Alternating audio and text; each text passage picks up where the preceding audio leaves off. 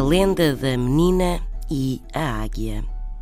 Reza a lenda que há muitos, muitos anos, na Serra da Estrela, uma menina órfã foi recolhida por uma águia que a levou para o ninho e a alimentou. A menina cresceu e um dia cruzou-se com um príncipe que andava na serra a caçar. O príncipe, ao ver uma jovem tão bela, apaixonou-se por ela. Depois, convenceu-a a deixar a serra e a acompanhá-lo ao palácio onde vivia. A jovem nunca tinha visto um palácio e, cheia de curiosidade, seguiu o príncipe.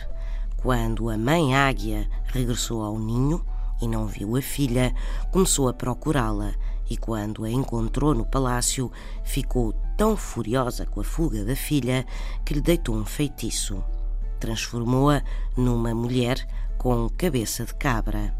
Nessa noite, quando o príncipe viu a donzela com cabeça de cabra, assustou-se, mas ainda assim acreditou tratar-se de uma situação passageira. Casou com ela e continuou a amá-la.